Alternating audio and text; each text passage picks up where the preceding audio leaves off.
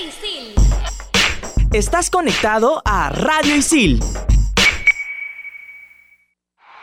Bueno muchachos, tranquilos, olvídense sus preferencias, concentrados, metidos con responsabilidad, que esto va a comenzar. Radio Isil presenta Entretiempo. ¿Comenzamos? Nosotros no tuvimos tantas situaciones, tuvimos muchas aproximaciones. Esa imprecisión no, nos hizo, no nos hizo estar fino en el último toque. Pero sí, eh, Perú fue más que, o sea, tuvo más control del partido y más, más ataques que Colombia. Entonces sí, es para trabajar esas imprecisiones, tendremos que analizarlas, tendremos que ver. Puede pasar, creo que los partidos puede pasar, que uno esté impreciso o no tenga una buena tarde.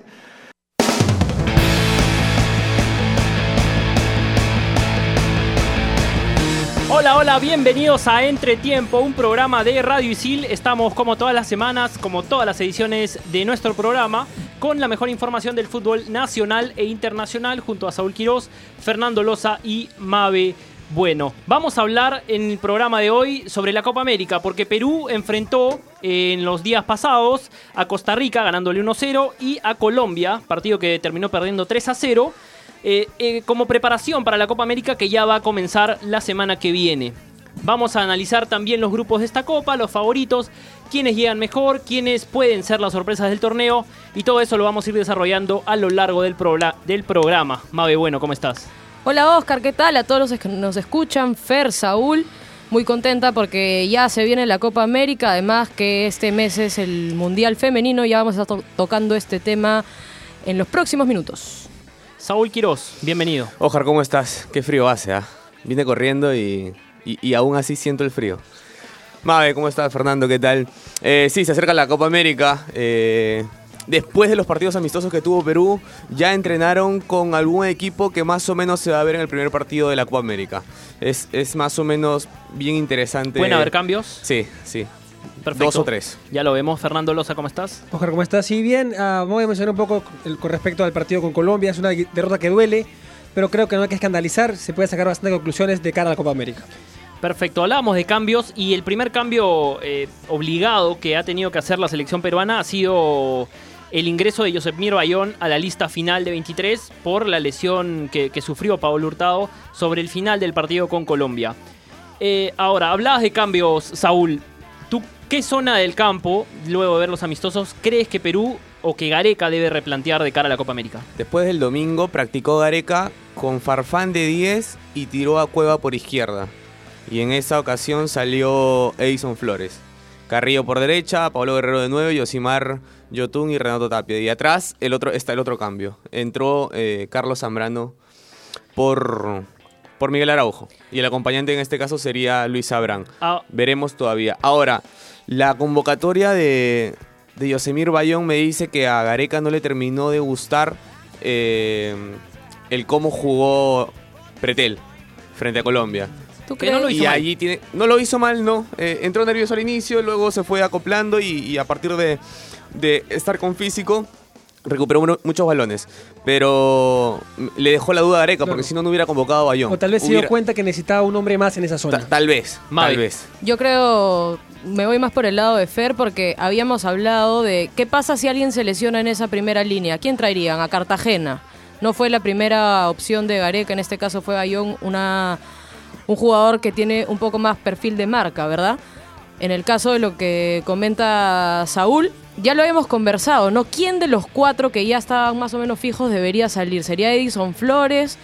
A Carrillo y a Cueva no los mueve nadie de- del 11 de Gareca. Eh, yo me iba por, por Farfán en vez de, de Oreja Flores, que no está pasando un buen momento en el Monarcas Morelia, pero creo que ese va a ser el, el ataque titular, ¿no? Ahora, el cambio en, en esa, en esa línea de ataque peruano se da porque luego de ver los amistosos surge la necesidad o digamos la obligación de contar con Farfán y con Guerrero, Fer. Sí, en verdad, ¿hace cuánto tiempo que Farfán y Guerrero no llegan en un buen momento? Más allá de que Farfán venga, venga de la lesión. Entonces creo que no ponerlos a jugar desde, desde el arranque sería dar mucha ventaja a un equipo y no estamos para dar ventaja a nadie. Y ahora, Cueva tirado por izquierda, a ver, Cueva no venía jugando bien y lo habíamos comentado, pero ha hecho buenos partidos. Jugó bien, me parece que con Costa Rica hizo un partido aceptable y ahora con Colombia me parece que también, ¿no? Ojo, Cueva con Gareca empezó jugando por la banda izquierda. Ahora, no sé si, si este momento de Cueva, en el que no completa 90 minutos con su equipo desde que llegó, dé para que pueda hacer toda la banda. Yo estoy contigo ahí. Yo estoy contigo, sí. Eh, me preocupa. Eh, hasta aceptaba la posición de Cueva en el medio campo porque no hay otro como él en, en esas apariciones eh, distintas, ¿no? Porque Cueva, Cueva tiene cosas distintas. Ahora, lo complicado ahí me parece que es alineado a lo que ustedes dicen, la banda, porque ¿quién tiene por ese lado? A Trauco, que tampoco viene jugando. Entonces, Trauco con Flores es una buena dupla porque Flores le hace la banda a Trauco cuando él no llega. Ya, en esas ¿verdad? circunstancias apareció un nombre, Christopher Canchita González. Eh, tiene un poco más de talla que Flores. Eh, en el partido con, contra Colombia lo hizo bien. Cada vez que Guerrero se pasaba del, de 9, ¿no? de estar cerca al área, a la banda, a la banda izquierda-derecha, Christopher González entendía que él tenía que pasarse de 9 y, ocupar ese espacio por algún momento. Entonces también cumplió en lo táctico, también cumplió a la hora de defender, tiene un poco más detalle que Flores. O sea, tú ves a, Canchita González y bueno, y, y dices, ah, bueno, es un, es un volante por fuera alto, eh, también maneja bien los pies, tiene con qué, pase largo, pase corto. Me parece que, que Canchita puede ser una, una opción por ahí bien grande. Ha aparecido y, y le ha gustado a Gareca. De acuerdo, importante la aparición de González en, este, en estos dos partidos amistosos. Vamos a escuchar la palabra de Ricardo Garica.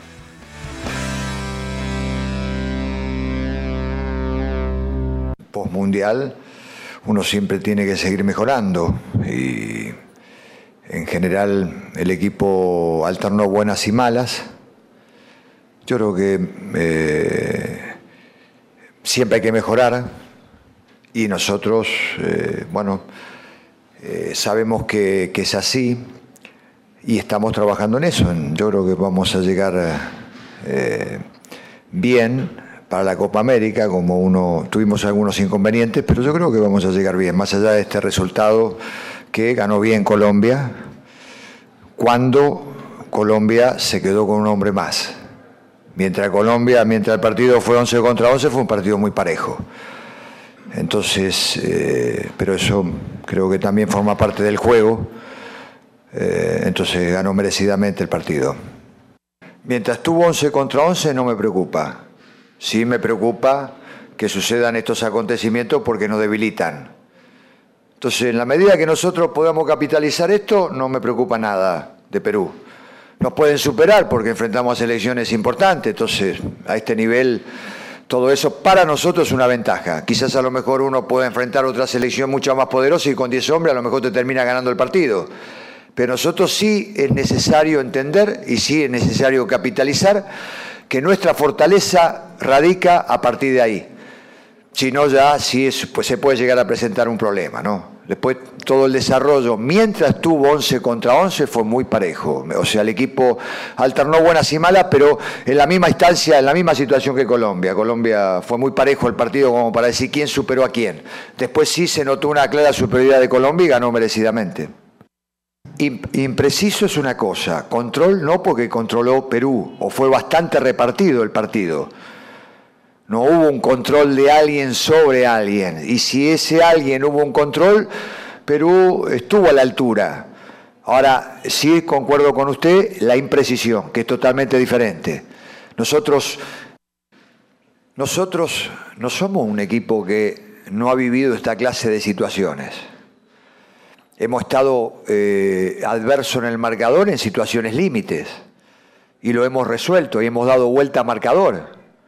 Entonces, tenemos conocimiento. Si eso lo capitalizamos bien, nos va a permitir superar cualquier obstáculo.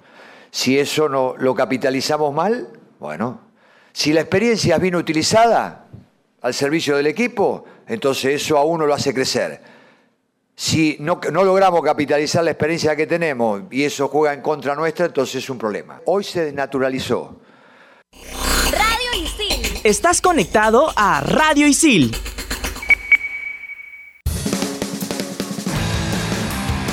Ahí estaba la palabra de Ricardo Areca que entre otras cosas decía, vamos a llegar bien a la Copa América. Luego de perder un amistoso 3 a 0, Fer, te pregunto, ¿Es posible eh, que lleguemos bien a una Copa América? Yo creo que sí, ¿no? Más allá de- del resultado, que creo que acá todos eh, estamos de acuerdo en que no hubo una distancia de tres goles, eh, la expulsión de Yotun como que sentenció el partido. Creo que a, partir de la expulsión de Yotun, el partido se acabó. No había, no había cómo, cómo disputarlo, cómo competirlo. Ah, y creo que desde lo, desde lo anímico, ya Gareca tiene más de. ¿Cuánto? Tiene cuatro años en el Perú ya, este, amando de la selección y creo que ha sabido salir de, peores situaciones. Y creo que esta situación se, va a salir ah, de cara a Copa América. Hablando un poco de la expulsión de Yotun, eh, Gareca puntualizaba también en la conferencia de que es la tercera expulsión en cuatro años a un jugador eh, de la selección y quizás tiene que ver con el, con el trabajo en lo psicológico que han, que han venido desarrollando los especialistas que trabajan junto a él en la selección. Este cambio con la salida de Marcelo Márquez, el ingreso de Juan Comínguez y su staff como coach psicológico, ¿crees que marque una diferencia, Mabe? ¿Crees que puede ser, eh, digamos, el punto de partida para que este, este domingo fue Yotun y de repente en la Copa América otro, otro jugador se va a expulsar de la manera tonta como, como lo hizo Yoshimar? Esperaría que no, ¿no? De hecho, es súper importante el, el trabajo psicológico que no se viene haciendo hace poco, se viene haciendo desde que Gareca entró a la selección y eso ha generado cambios positivos, por ejemplo, con Paolo Guerrero, ¿no? Por ejemplo, ¿no? Eh, esperemos que, que el staff de Juan Comínguez eh, trabaje con, con, lo- con quien sea, con Zambrano, por ejemplo, y también con, con Yosimar, que ha tenido tres expulsiones en, en lo que va de la era Gareca, y que si no es el jugador más importante, es de los más importantes. Si Yotun no está, es un, Lo es- sufrimos. Lo sufrimos, lo sufrimos y nos hacen tres. Entonces es bien importante. Ahora, eh, la línea o la pareja de centrales, Saúl. ¿Te gustó la pareja de centrales en la fecha doble? Antes de ir con eso, era un buen partido para medir a Carlos Zambrano contra Colombia. O sea, para medirlo cómo está de cabeza. Y yo en cierto momento del partido decía, pucha, tal vez hubiera ido expulsado también como Yotun. Ahora, la expulsión de Yotun es exagerada, es porque somos Perú. Porque todavía no, no, se- no hay ese reconocimiento con, con el equipo peruano en Sudamérica. ¿Tú crees que no fue agresión? Pero no era Fue roja una eso. agresión, pero no roja. Y, y si era roja, también roja para, roja para, para Eso, Mina, ¿no? Era roja es para una Mina, una. Pero, pero bien expulsado Yotun. Claro, pero ya, por lo mismo, el contexto hubiera sido diferente si hubiera sido expulsado 1-1, pues, ¿no? Quedas, Ok. quedas de igual manera. Pero Ahora, pareja de centrales. eh, El, eh, te la pongo más fácil. El fin de semana, frente a Venezuela, ¿tú alinearías a Abraham y Araujo como centrales? no, yo me siento más seguro con Carlos Zambrano, pues, ¿no? Hay una gran diferencia entre Carlos Zambrano y, y Miguel Araujo. Ahora, lo que hizo Araujo, para mí sobresalió un poquito más que, que lo que hizo Abraham, por cómo peleó con Duban Zapata. Es un central grandote, ¿ah? fuerte además. Eh, y, y- y en esa disputa pudo ganar algunas pelotas. Eso me sorprendió bastante. Y comparando un poco, eh, Venezuela también tiene un, un jugador así como José Salomón Rondón. Sí. Y eh, el partido que hace los centrales peruanos con Dubán Zapata puede marcar, digamos, una, una referencia para el técnico sobre lo que pueden ser la pareja de centrales en una situación con Rondón. Vamos a seguir hablando de la Copa América, pero por ahora vamos a ver qué nos trae esta semana el baúl del Chino Doy.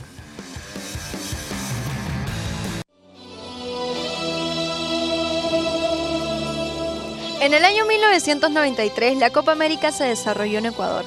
Esta edición del torneo continental tuvo como novedad la incorporación de dos equipos invitados por primera vez en la historia. Asimismo, al haber 12 selecciones participantes, obligó a jugar el torneo con tres grupos de cuatro equipos cada uno. Argentina y México disputaron la final en el Estadio Monumental de Guayaquil. En un partido muy intenso y emocionante, el albiceleste tocó la gloria gracias al gol marcado por Gabriel Omar Batistuta, quien sentenció el 2-1 final. De esta forma, los dirigidos en ese momento por Alfio Coco Basile conquistaron la decimocuarta Copa América para su país. Este título tiene sabor agridulce, puesto que fue el último torneo ganado por la selección mayor de Argentina.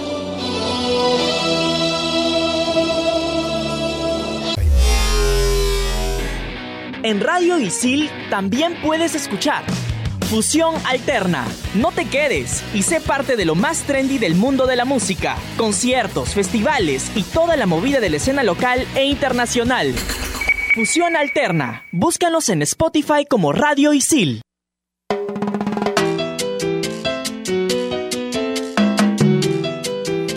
Volvemos en entretiempo y antes de, antes de entrar al siguiente tema, vamos a escuchar a la voz del hincha.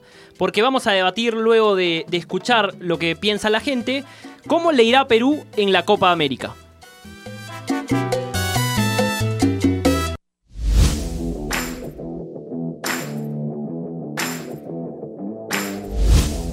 La voz del hincha. Bienvenidos a una secuencia más de La Voz del Hincha. Mi nombre es Rodrigo Serna, el conductor de esta secuencia, y el día de hoy tenemos la siguiente pregunta, que es, para ti, ¿cómo le irá a Perú en la Copa América? Como muchos sabemos, estamos cerca, cerca del debut de nuestra selección peruana en la Copa América, y conozcamos las diferentes opiniones de los chicos de Isil, qué resultados tiene, y todo esto y mucho más aquí en La Voz del Hincha. Bueno, vamos a comenzar. ¿Cuál es tu nombre, mi hermano? Eh, Renzo Díaz. Te hago la pregunta. Para ti, ¿cómo crees que a Perú le va a ir en la Copa América? Bueno, tal vez Perú en este momento está en un momento complicado porque vemos los resultados eh, ante Costa Rica. Yo creo que podemos ganar mejor, ganar con un resultado más abultado. Y ante Colombia pues sucedió un, algo trágico, ¿no? Un mal, malísimo partido de Perú pero bueno, creo que ya nos ha demostrado que Perú en la Copa América tiene como un afuera a la Copa América que gana y, saca buenos resultados en la Copa América. Así que yo le tengo fe a Perú en esta Copa América. Lo veo en un grupo no tan complicado como los demás. Y bueno, creo que con Brasil sería los dos mejores de, su grupo. Muchas gracias. ¿Cuál es tu nombre, mi hermano? Bruno. Ahora te hago la pregunta para ti. Para ti, viendo tus estadísticas, a Perú, ¿Cómo le irá en la Copa América? Me parece que le puede ir bien, ya que tenemos un equipo no tan consolidado, pero bien formado con una idea de juego. Si bien es cierto, Venezuela viene jugando muy bien, viene con una idea de juego ya planteada en las inferiores. En las inferiores. Brasil es un, demonio, viene metiéndole goleada a todos los equipos con los que ha jugado. Bolivia, si bien es cierto, pinta como el, la muñequita fea del grupo, pero puede dar sorpresas, quién sabe. Puede que Perú triunfo en esta Copa América. Me gustaría a mí en lo personal llegar a ver la final Perú contra Colombia, Perú contra algún otro equipo y que, ¿por qué no soñar y decir que Perú puede llegar a ser campeón? Muchas gracias, mi hermano. Como vemos, los diferentes chicos de ISIL tienen eh, diferentes argumentos, diferentes expectativas de lo que será esta Copa América. Lo que yo pienso, en verdad, es que la selección va a dar que hablar. Siempre hemos hecho un buen papel en todas las Copa América que hemos asistido. ¿Y por qué no soñar? Pero para mí, y si lo adelanto de ahorita, Perú va a llegar a ser campeón de la Copa América. Cerrado con candado. Y una edición atrás dije que Paolo Guerrero iba a ser goleador de la Copa América y hoy lo vuelvo a reafirmar. Pero ahora les paso la pregunta a la mesa y seguimos con mucho más aquí en Entretiempo.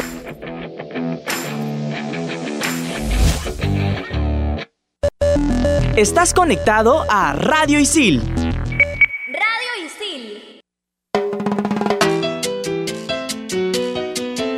Escuchábamos a Rodrigo Serna y la voz del hincha. Y luego, en las últimas tres Copas Américas, Perú ha logrado dos terceros puestos y un eh, cuarto y llegar a cuarto de final en la última Copa América Centenario, en la que cayó derrotado con Colombia por penales. Con estos antecedentes, luego de ir al Mundial, Mabe, ¿hay motivos para ilusionarse con que Perú haga una buena Copa América? Siempre hay motivos para ilusionarse, creo yo y no sé si peco de, ir hacia atrás, pero me emociona o recordar, por ejemplo, cuando jugó con Croacia. Eh, un Perú que, sale tocando, un Perú que, no, le quema la pelota. Yo creo que Perú debería pasar fase de grupos. Aunque Venezuela no es un rival fácil, debería, debería por la jerarquía que ha venido ganando en estos últimos tiempos, debería pasar fase de grupos. ¿Tú qué piensas, Fer? Eh, ¿Tú crees que Perú le va a ir bien en, Brasil? Sí, concuerdo, concuerdo con Mabe en el sentido de que hay, hay, motivos para, para ilusionarnos con hacer una buena Copa América. No sé si nos alcanza para campeonar, pero creo que la primera fase la vamos a pasar, pero si nos confiamos la vamos a pasar mal. La voz discordante creo que la va a tener Saúl Quiroz o me equivoco. Un poquito. Eh, si vamos con, con la cabeza de que vamos a ser campeones, eh, de que podemos pelear contra los mejores candidatos, porque hay que aceptar una realidad. Los candidatos son Colombia, Brasil, Argentina, Uruguay. Y Paraguay, y Paraguay si quieres, ¿no? Y Chile por todavía mantener la generación esta, esta pasada. Pero no, somos candidatos, pues. Hay que, hay que aceptar una realidad. Vamos paso a paso, vamos como fuimos las Copas de América pasadas, peleando con el rival, planteando un partido de acuerdo a lo que, a lo que teníamos al frente. Y a partir de eso podemos llegar. Yo, yo, yo, yo, contigo en eso estoy, estoy eh, de acuerdo, Saúl. Por eso dije que hay que ir paso a paso y que no hay que confiarnos, porque si nos confiamos la vamos a pasar mal. Aún así considero que sí estamos en la capacidad de pasar la primera ronda. Ahora, hay situaciones y contextos que nos van a permitir. Por ejemplo, si está Pablo Guerrero, Farfán enchufado, Cueva llega eh, como más o menos pasó en los partidos amistosos, pues probablemente pasemos tranquilo la fase de grupos. Ahora, ¿a qué equipo ven ustedes como, como favorito? Como el gran favorito. Brasil por ser local, Argentina, digamos, por. Si bien no ha tenido buenas participaciones en la, Copa del Mundo, en las Copas Américas pasadas, pero. eh, bueno, llegó a la final las Copas Américas, pero no las pudo ganar. Eh, pero por la jerarquía de jugadores que tiene, Uruguay, eh, Colombia mismo. ¿A, a qué equipo ven como candidato?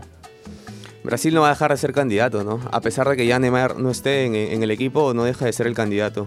Por los jugadores que tiene alrededor este, de ellos. Arthur, Douglas Costa. Ah, perdón, Douglas no está.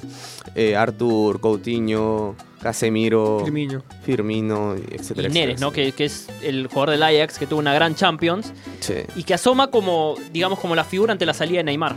Sí, pero yo me quedo más con, con Argentina. Si hay un equipo, eh, y como vienen Messi y Agüero, y como han conectado en la selección, cómo se le ven los entrenamientos, yo me quedo en esta Copa América con Argentina. Espero que sea incluso para ellos. O sea, tengo una... Un Ya le cierto... toca. Sí, sí. Por favor, ¿no? Por favor.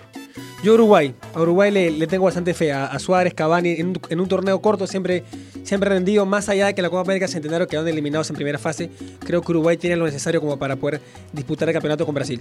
Para mí, concuerdo con Fer, Uruguay, qué bonito sería que, que campeone, bueno, qué bonito sería que campeone Perú, ¿no? Pero, Claro. pero Uruguay me parece que no solamente es Cavani y Suárez, a ojo, tiene jugadores de muy buen pie ahora en el medio campo, tiene jugadores titulares en ligas de primer nivel, ojo con Uruguay. Ahora, el análisis para nosotros, lo que tienen que tener en la cabeza que van a ser campeones, estar enchufados con el objetivo puesto, es la selección peruana. Es Advíncula, es Corso, es Guerrero, es Farfán y todo lo, todo lo que pertenece. De acuerdo. Para que no te pierdas ningún partido de la Copa América, vamos a escuchar la agenda del torneo continental. La Copa América arranca este viernes 14 de junio con el duelo entre Brasil y Bolivia a las 7 y media pm en el Estadio Morumbí de Sao Paulo. El sábado, cerrando el grupo A, Perú se enfrenta a Bolivia a las 2 pm en el Estadio Beira Río de Porto Alegre. El mismo día, el partidazo de la fecha lo jugarán Argentina y Colombia a las 5 pm en la Arena Fonte Nova de Salvador por el grupo B. La jornada del domingo arranca con el encuentro entre Paraguay y Qatar, a jugarse en el Maracaná a las 2 pm seguido del Uruguay-Ecuador a las 5 pm en el Mineirao de Belo Horizonte. Cierran la primera fecha del grupo C, Chile y Japón a las 6 pm en el Morumbí. Estás conectado a Radio Isil.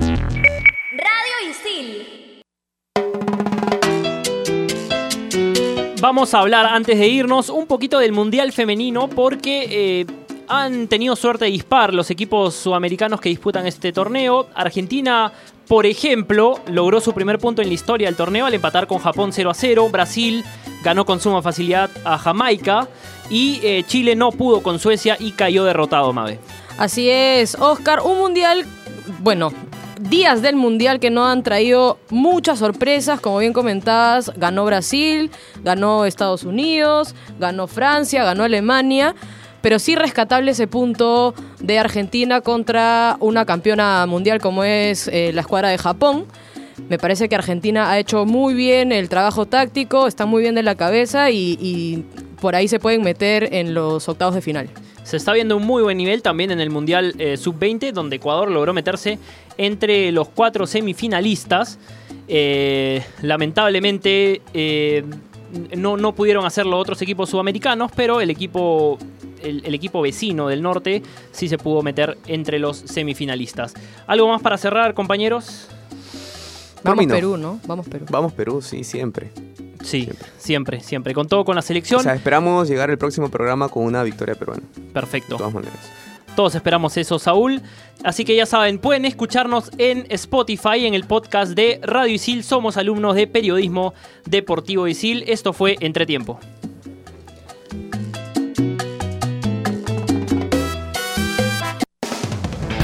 Radio Isil presentó Entretiempo.